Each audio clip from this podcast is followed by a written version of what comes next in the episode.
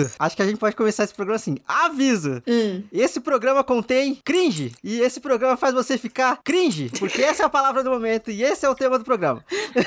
Cringe-worthy, porque já teve professor Pasquale do inglês corrigindo que a expressão nem é certa. Vocês sabem que vocês estão usando cringe da, da forma errada? Vai, É cringe-worthy. pariu. Chegou na internet hoje, eu já até bati no microfone. Que saco, vai tomar no cu, sabe? Olá, ouvintes, tudo bem com vocês? Sejam bem-vindos a mais um episódio do Randômico.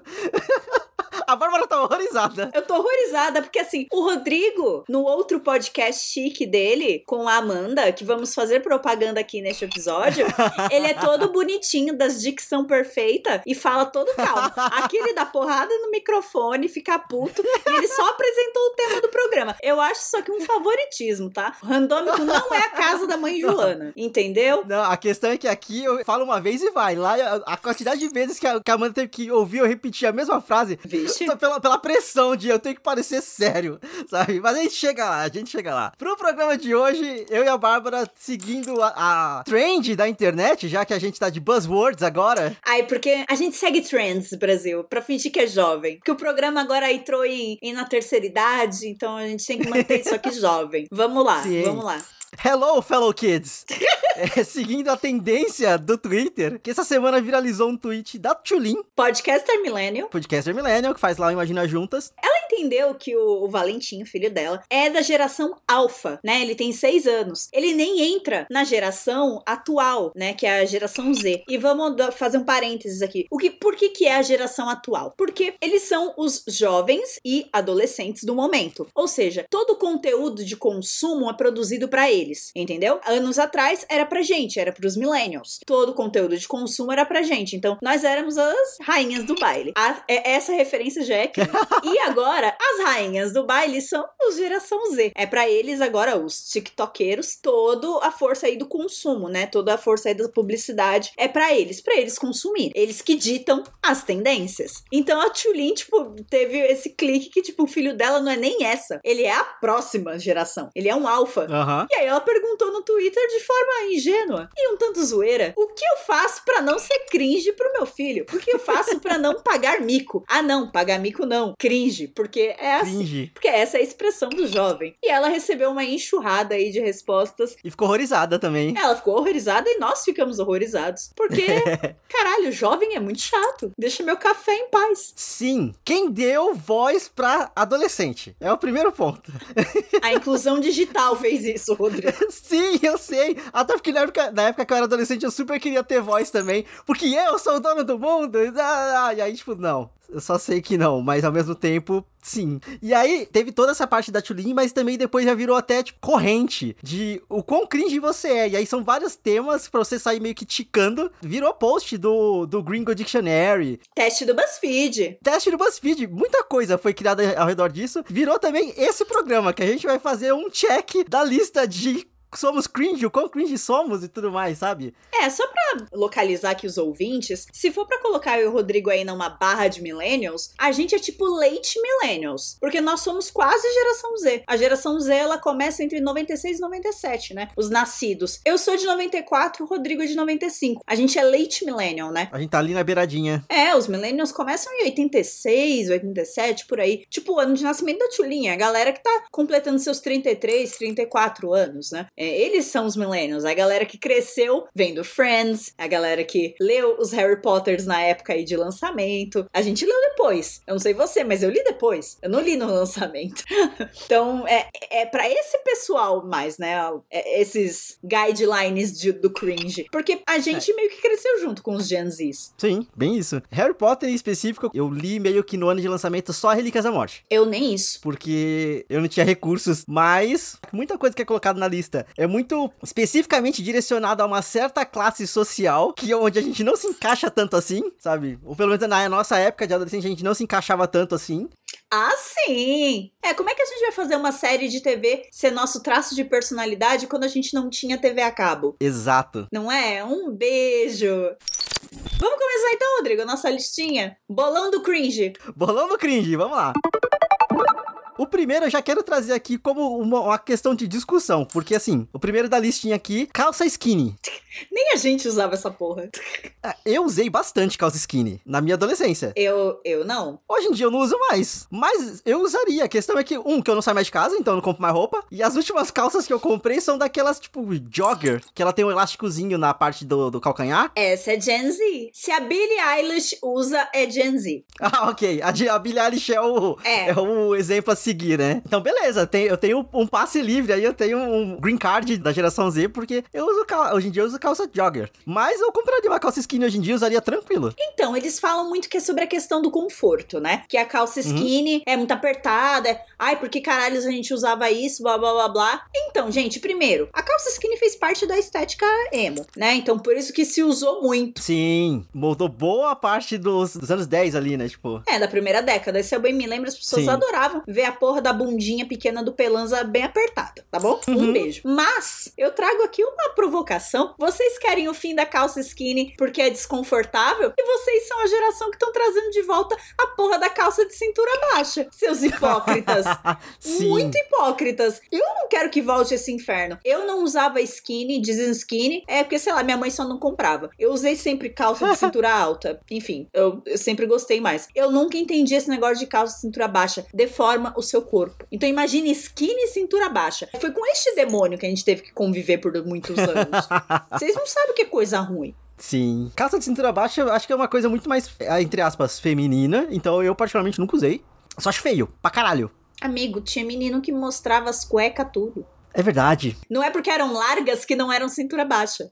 É verdade. Próximo tema.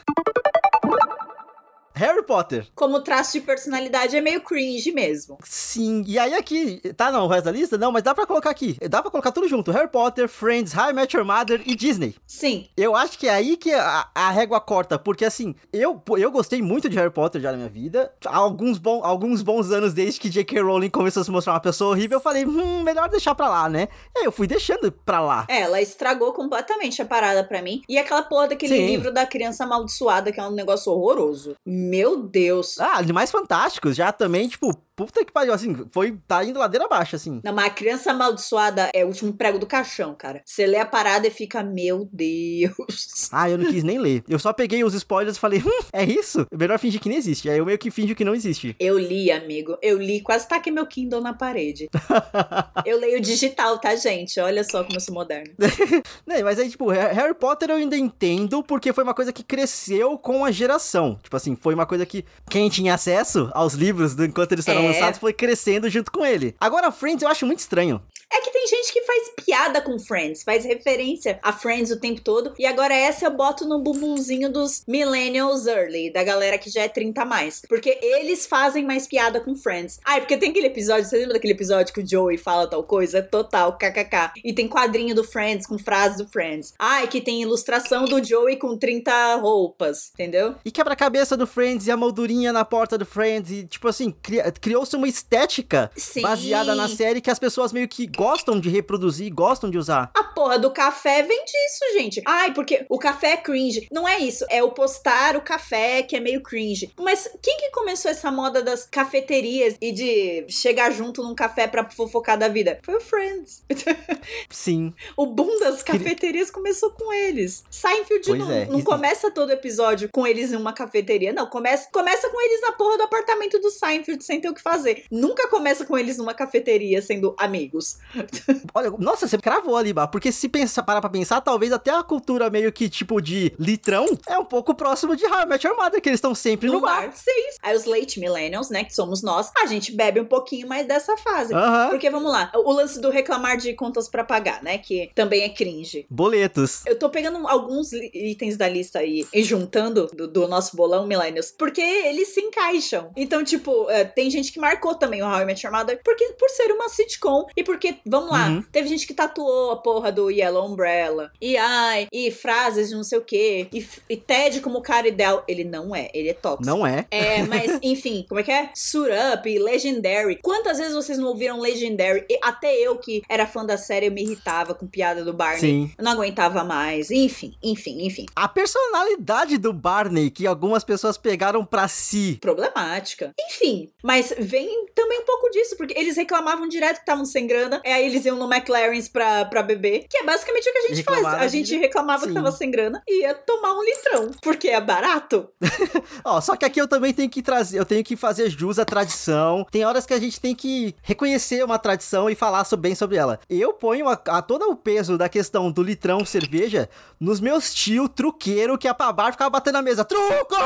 Truco! Sabe assim? Vixe, velho. Na minha cabeça, até você falar, era, era isso que eu tinha. Agora que bateu o olho do High Match Mother, eu não tinha nem parado nem pra pensar que a High Mother mudou alguma coisa na sociedade, tá ligado? Era sempre o velho o tio truqueiro. Mas vamos lá, delimita essa porra. Pra nós que estávamos na faculdade, na, era, na época que a série tava sendo exibida, íamos pro bar da faculdade e as pessoas que colavam no bar também assistiam a porra da série. Então aqui é muito delimitado o negócio. A gente só tá tentando criar aqui um vínculo com os early millennials que teve, tiveram como estilo de vida muita coisa vinda do Friends. Mas se você para pra fazer uma comparação literal, a gente pegou bem menos coisa do, do How I Met Your Mother e a gente é muito mais crítico. Porque eu lembro que enquanto eu assistia a série, eu já achava muita coisa errada. O Ted é muito errado. Certas discussões já, já existiam, né? Tipo. Sim. A gente não via parada só achava, uhul, que legal. Então, é, eu entendo a crítica dos Gen Zs que millennials a, a, talvez sejam um pouquinho emocionados com as coisas e a gente cria, a gente pega uma tendência e a gente aplica como um traço de personalidade. E aí isso pode ser irritante. Aquela série lá do, dos anjos do, do cabelo vermelho. Ninguém tá olhando, ninguém tá olhando. Ninguém tá olhando isso. É, essa série faz 787 mil piadas com boletos nos seus primeiros três episódios. E eu entendo que é isso que os Gen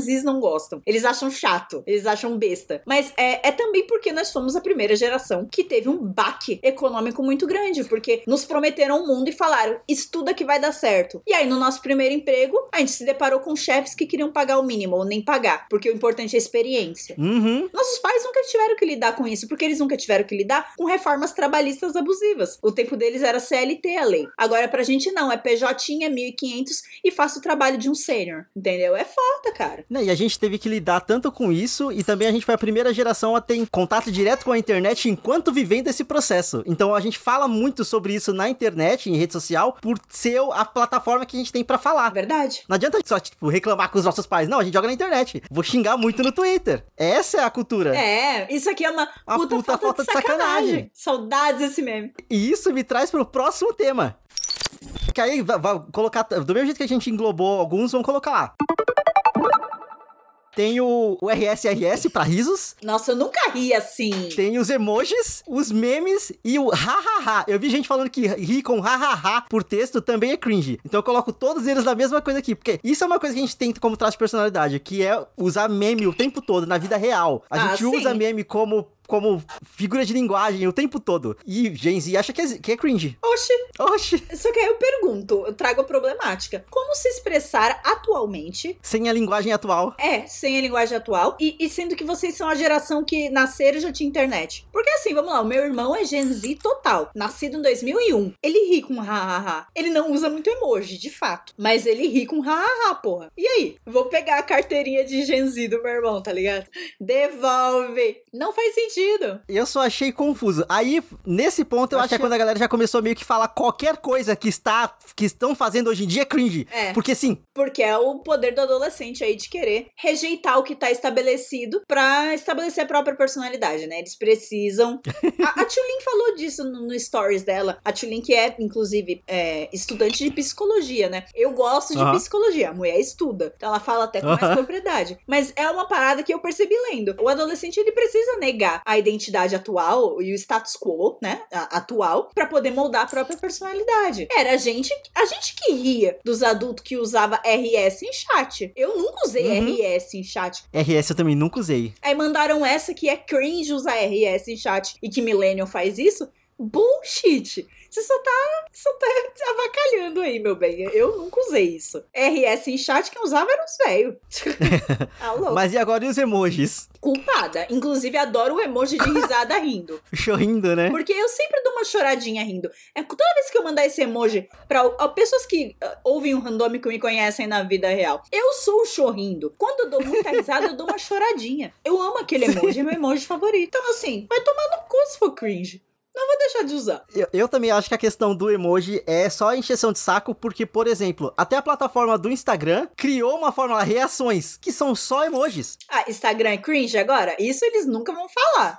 Sacou? De verdade, eu acho que até a parte do emoji é só. É onde eu acho que é só encheção de saco. Sabe assim? É só tipo, ah, vamos falar que tudo que tá acontecendo atualmente é cringe, porque a própria plataforma vive disso. E aí eu vou, eu vou, vou além. No próprio TikTok, tem as lives de, de, de TikTok. Toda vez que você dá, dá, aperta duas vezes na tela da live, ele dá tipo, coraçãozinho, aparece emojizinhos pra pessoa que tá fazendo live. Acho que nas lives de Instagram também faz isso. Você aperta duas vezes e vai tipo Sim. um coração, vai alguma coisa, uma reaçãozinha. Tudo em emoji. Então, assim, se na plataforma que é dos, dos Gen Z, que é o TikTok, já tem isso, não dá pra falar que emoji é cringe, sabe? Ah, porque agora, tipo assim, naquela lista gigantesca de emojis, você começar a selecionar. Não, porque esse é cringe, esse não é, vai tomar no cu, tá ligado? Eu gostaria de trazer mais um item aqui que é o Tudo no Meu Tempo Era Melhor, que eles exemplificaram com, com uma locadora. Amados, toda geração vai falar isso, inclusive vocês. Espera 10 anos que vai ser a vez de vocês. Ponto. É, é, esse ponto eu achei ridículo. Eu vi isso e fiquei, beloveds. Eu enchi o saco dos meus pais com isso. Ai, que saco, eles ficam falando que tudo no tempo deles era melhor. Só que aí hoje eu dei like em um tweet que era hits de 2010. Aí, tipo, 2010 foi um ano muito icônico. Pra música. Tipo, você teve hits em todos os meses do ano. E aí, tipo, eu dando aquele like que dizer que o quê? Que quando eu era geração atual, quando era minha vez, quando o produto tava sendo, tava sendo produzido para mim, que era melhor. Então a minha geração era melhor. Na minha época era melhor. Então. Você tem fácil aí quais eram os hits de 2010? Porque eu fiquei muito curioso, porque na minha época era tão melhor. Cara, eu dei like, mas eu não sei se vai aparecer. É, mas já começava com TikTok da Kesha. Nossa! Bad Romance, aí depois Telefone, Rude Boy, Waka Waka, I Love the Way You Live, é, Teenage Dream, Firework, Price Tag, tipo, só vai. Cacete! Nossa, a gente teve nosso momento velho paia, né? Momento velho paia. Não, mas é que nesse daqui em específico eu ia falar que eu sou culpadíssimo, porque eu tenho um apego, não um apego, mas eu tenho uma boa visão, uma boa lembrança de locadora, sabe? Tipo assim, tá, dá, é, é um, um, um soft spot, assim, sabe? Meu primeiro emprego foi numa locadora. Sério? Sim, com 16 anos. Já tava nos declínio e tal. Me chamaram para fazer. É, para passar pro Excel, né? Porque era tudo manual. Passar todo o estoque da locadora e tal. E eu fiz isso. E, cara, eu lembro de uma ótima experiência. O cara era meio cuzão, dono da locadora, total. Mas ele me pagou sem conto e quantos filmes eu quisesse. Então. Nossa! Contanto que o filme tivesse é, cópia. Ah, tá. Né? Todos os filmes que tivessem mais de um, né? Claro. É, e aí eu escolhi quantos eu queria. Por isso eu tenho tanto DVD. Dá, olha, faz, faz tudo faz sentido agora. eu tava conversando esse, esse fim de semana com meus amigos que, tipo assim, em teoria, meu primeiro emprego foi numa Lan House. E até a, a, cultura de Lan House.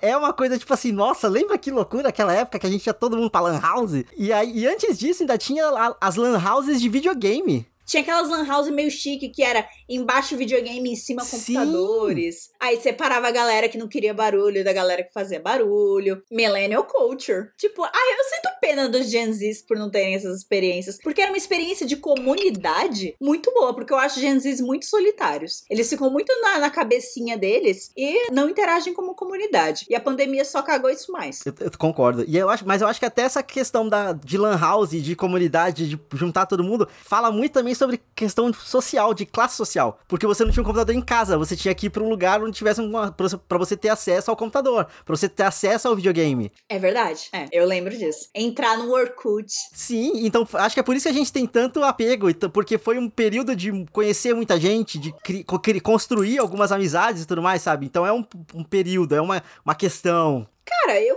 conheci, é, tipo, muito blog, muita coisa, por, por conta da Lan House, porque eu chegava lá, o menino botava lá o tempo para mim, ele via que eu chegava com um caderninho e ficava anotando o nome. Eu tava anotando o nome de é, atores, diretores, produtores, eu era esse tipo de criança, né? De criança estranha. é, e aí ele perguntou para mim o que eu tava fazendo uma vez, eu falei, e ele falou: conhece um site chamado Omelete? Lá tem críticas de cinema, você vai gostar? Aí eu, nossa, o que que é isso? Era uma vez Omelete. E aí eu descobri o que era. Li uma crítica de cinema pela primeira vez. Eu tinha 11 anos. Isso para mim foi um boom, foi explodir cabeça. Sim. Eu não consigo descrever hoje para um jovem que, eu, que acha conteúdo completamente descartável o que foi para mim ler uma crítica de cinema pela primeira vez. Eu, caraca, tem um emprego para isso. Caraca, você pode falar de conteúdo. Quer dizer, não chamava disso na época. Você pode falar de filmes. Uhum. Que coisa louca. Então, é. é. o, meu, o meu caminho foi meio que foi quase igual, mas tipo assim, assistia a MTV, a programação da MTV na TV, aí eles divulgavam um site, eu, eu, a partir do site da MTV eu descobri o podcast de cinema da MTV, e aí o eu fui pro Judão, que o Judão me levou pro Omelete, porque era o mesmo tipo de conteúdo praticamente, sabe? Assim, era, um, era bem próximo, né? Hard sim, news sim. de cultura pop. E aí eu ficava ali entre os dois, Judão e Omelete, por muito tempo, por muito tempo. Falecido Judão, inclusive. Pensa, cara, eles foram gigantes nas nossas, na nossa sim. época. Na nossa época. Na nossa época.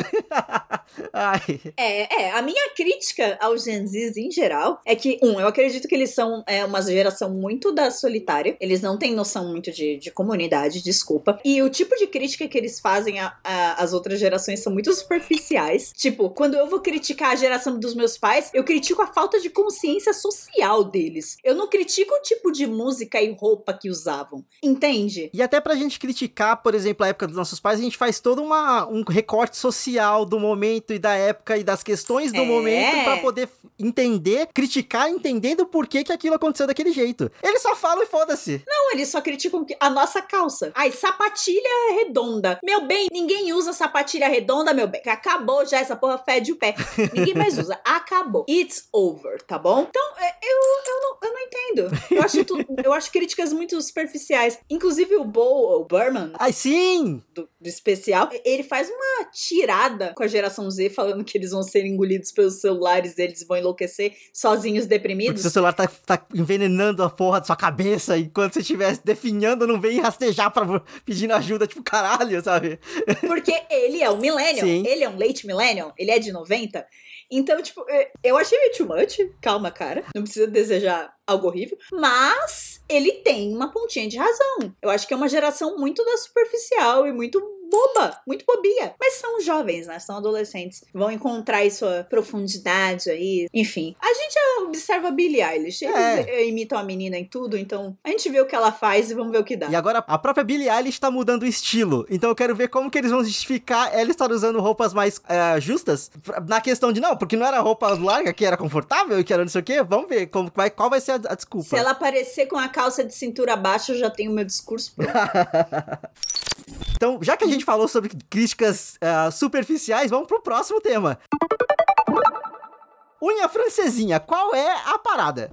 Eu não sei, eu não sei, eu, eu não sei se eles acham que imita que a unha tá limpa quando não tá. Eu só queria trazer que eu nunca aprendi a fazer essa porra, tá? Então é, é muito engraçado que eles tragam isso, porque eu nunca aprendi, nenhuma millennial amiga minha próxima aprendeu a fazer essa merda. E eu sempre usei tudo de uma cor só. Então, sete beijos aí pros Gen Zs. E mais uma crítica muito profunda da parte deles. Nossa. Mas eu nunca aprendi a fazer a unha francesinha, cara. Nunca. Eu sei o que é unha francesinha e eu só vi sendo feita em salão. É, não dá pra fazer essa porra em casa. Eu nunca vi uma pessoa falar, tipo, quer saber? Hum, seis e meia, ah, vou pintar minha unha, vou fazer uma francesinha agora, em casa. Nunca vi. Só, só porque a gente tá falando disso. Eu, particularmente, eu não sei como não entrou na lista de cringe skincare. Mas eles fazem. Tão justo. E agora que o skincare tá entrando numa onda 100% vegana. Ah, tá. e, e que é toda conscientizada e que as embalagens são embalagens já que foram recicladas, enfim, tem muita empresa com essa pegada, né, no skincare. Aí, como entra em causa social, eu acho que eles abraçam mais, entendeu? Entendi. Porque os Gen Zs, vamos lá, eu tirei eles de superficiais, mas tem uma, uma, uma galerinha que é bastante ativista, que usa as redes sociais para ativismo. Pô, a Greta, a Greta é uma grande ativista dessa geração. Ela é uma Sim. Gen Z e tá aí, mano, falando pelo, pela causa do meio ambiente, botando o Trump pra mamar, o que é maravilhoso. Mas a Greta não tá reclamando de unha francesinha, né? não.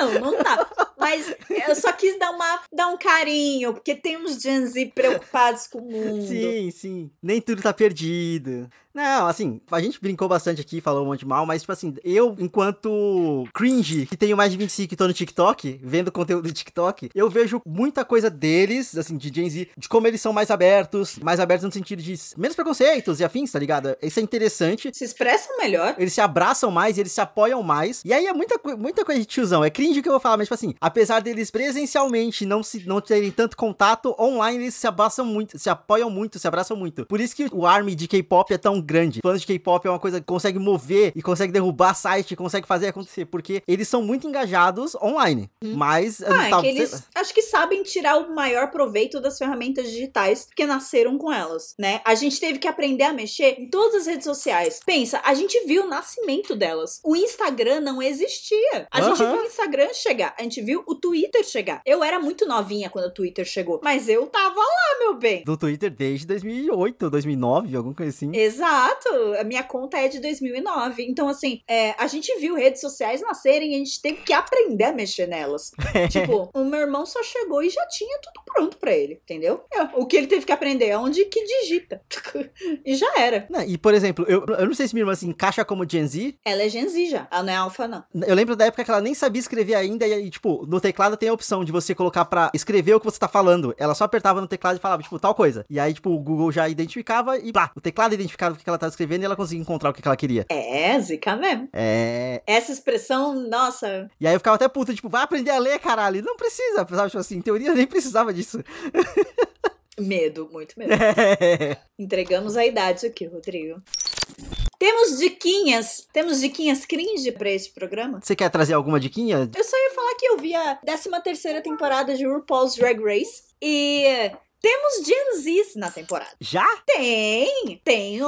Tipo, desde a temporada passada já tinha, né? Que são uhum. drags que cresceram vendo Drag Race, entendeu? Uhum. Então, tipo, elas já têm famílias que apoiam, todo o contexto ali. E o programa também se modernizou, né? Você entende por que, que aquela Queen se pinta daquele jeito, se monta daquele jeito, uma coisa mais conceito, porque ela é de uma geração mais nova. E você vê que o programa mudou muito também. A Sharon Needles na quarta temporada era uma inovação inovação, porque ela fazia um negócio todo assustador e não sei o que. E depois você teve uma queen chamada Eve Oddly, Oddly de odd, de estranho, ganhando a 12 segunda temporada. E as pessoas, tipo, ok, ela é maravilhosa. Eve Oddly, que também já é Gen Z, né? Então, tipo, teve uma queen essa temporada que era um homem trans. Então, tipo, é, a gente trata no feminino por ser uma queen, uma drag queen. E ela, tipo, no primeiro episódio, desmontada, pega e fala no confessionário: tá tudo bem me tratar no feminino. Não é isso que, que me define. É, eu, minha personagem drag é uma mulher. Então tudo bem me tratar no feminino, não vai, não vai ser ofensivo, tá tudo certo. Ela faz esse disclaimer, porque as pessoas ficam meio assim, quando, opa, é um homem trans. E se eu falar ela, vai pirar, vai ficar puto, ai meu Deus, eu vou magoar essa pessoa. Não, não, não. A personagem drag dela é mulher, você pode tratá-la no feminino. E tipo, é uma queen babadeira e ela é super Gen Z, ela tem 21 anos. Caralho, que da hora. E ela cresceu assistindo o RuPaul's Drag Race. Então, Ai, gente, amo. A 13 terceira temporada do RuPaul's Drag Race foi muito boa. Edição tá muito boa. É um non-stop watching, você não consegue parar. É tudo de probleminha que teve nas últimas temporadas, essa conserta. Que foda. Tá muito melhor. O ritmo tá melhor. As queens, elas, elas elaboram melhor as coisas. Não é só briga porque briga. Não, elas uhum. elaboram mais, elas se comunicam melhor por terem queens mais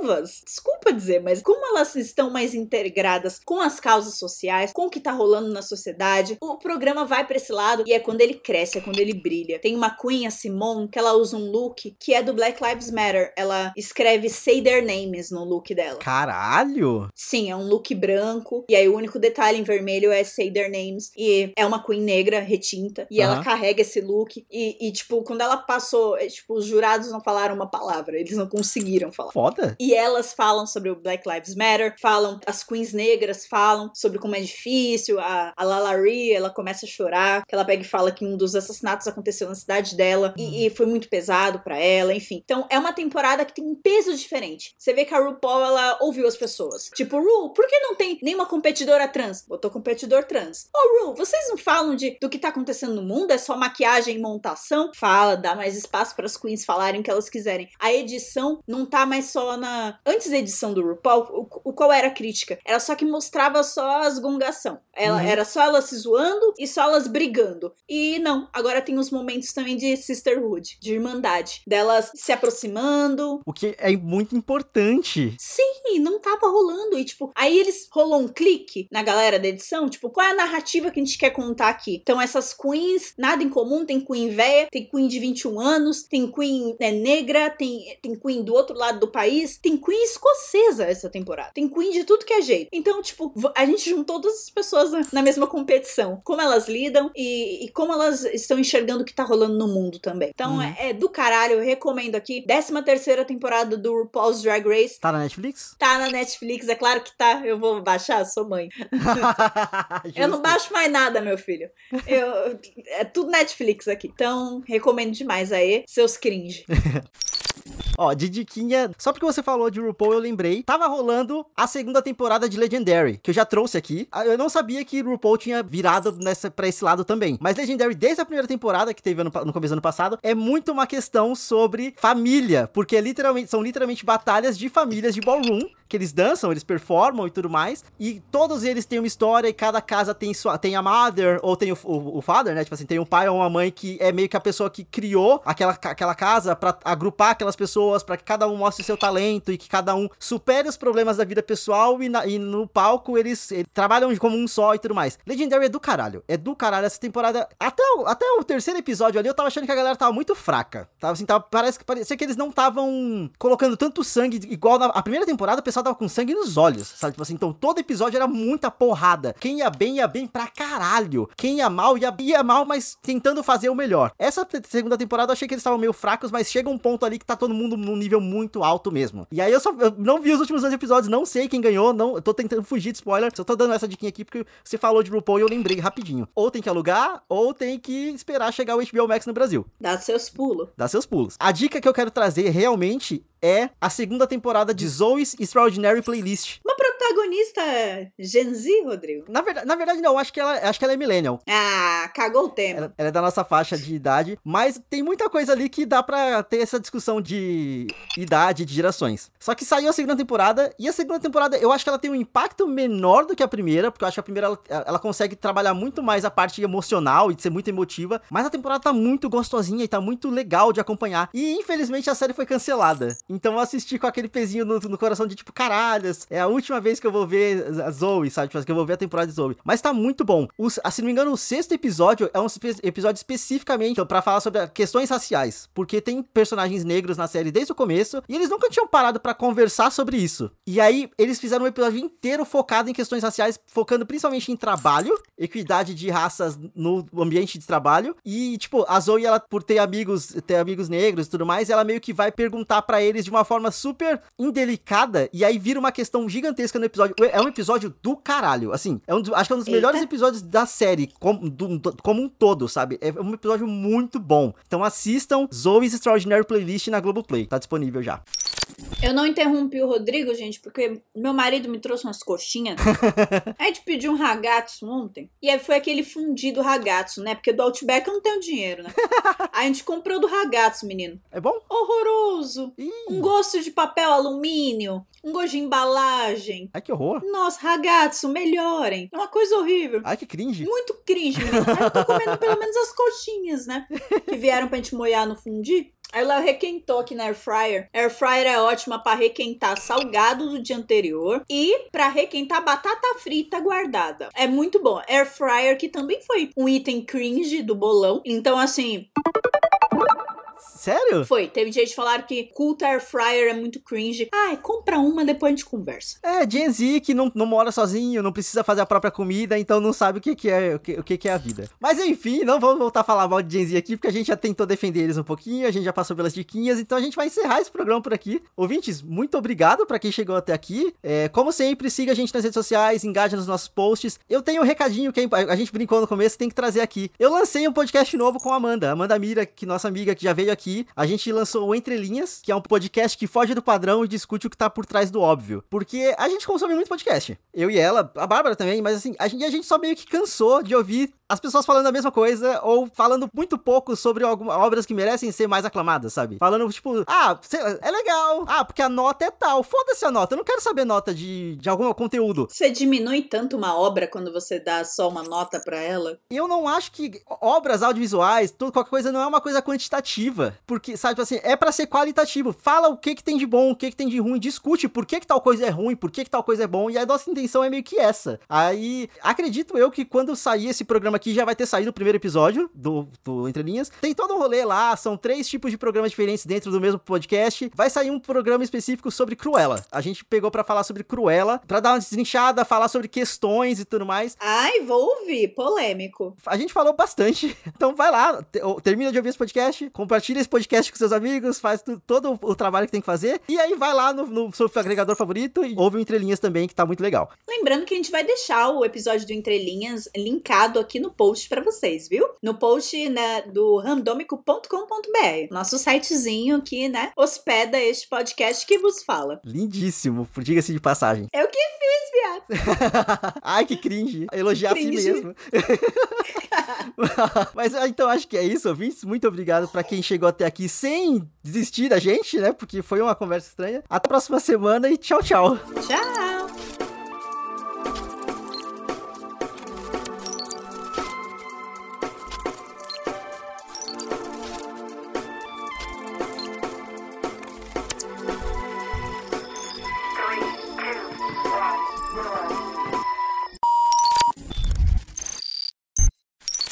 Bingo, que é uma coisa de velho já.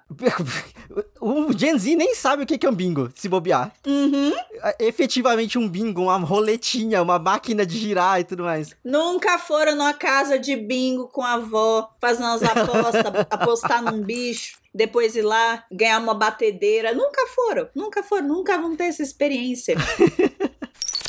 Ah, nossa, isso me engatilhou inteiro, porque eu só lembrei de uma, uma, uma, classe específica de pessoas, talvez eu corte isso, mas uma classe específica de pessoas que você andava mostrando os pelos pubianos por conta da calça ser baixa. Ah, enfim. Gatilho. Próximo tema. Gatilho. Gatilho. Próximo tema da lista. vai ter que editar real esse programa. Sabe, tipo assim. Até pessoas conhecidas, beijo. Não vou, não vou citar nomes. não, e, a, e, agora até a própria Billie Eilish. A, calma. E agora a própria Billie Eilish... Ah, caralho! Pá, pera aí que eu acho que meu, meu áudio parou de gravar. Só barraco. Só barraco.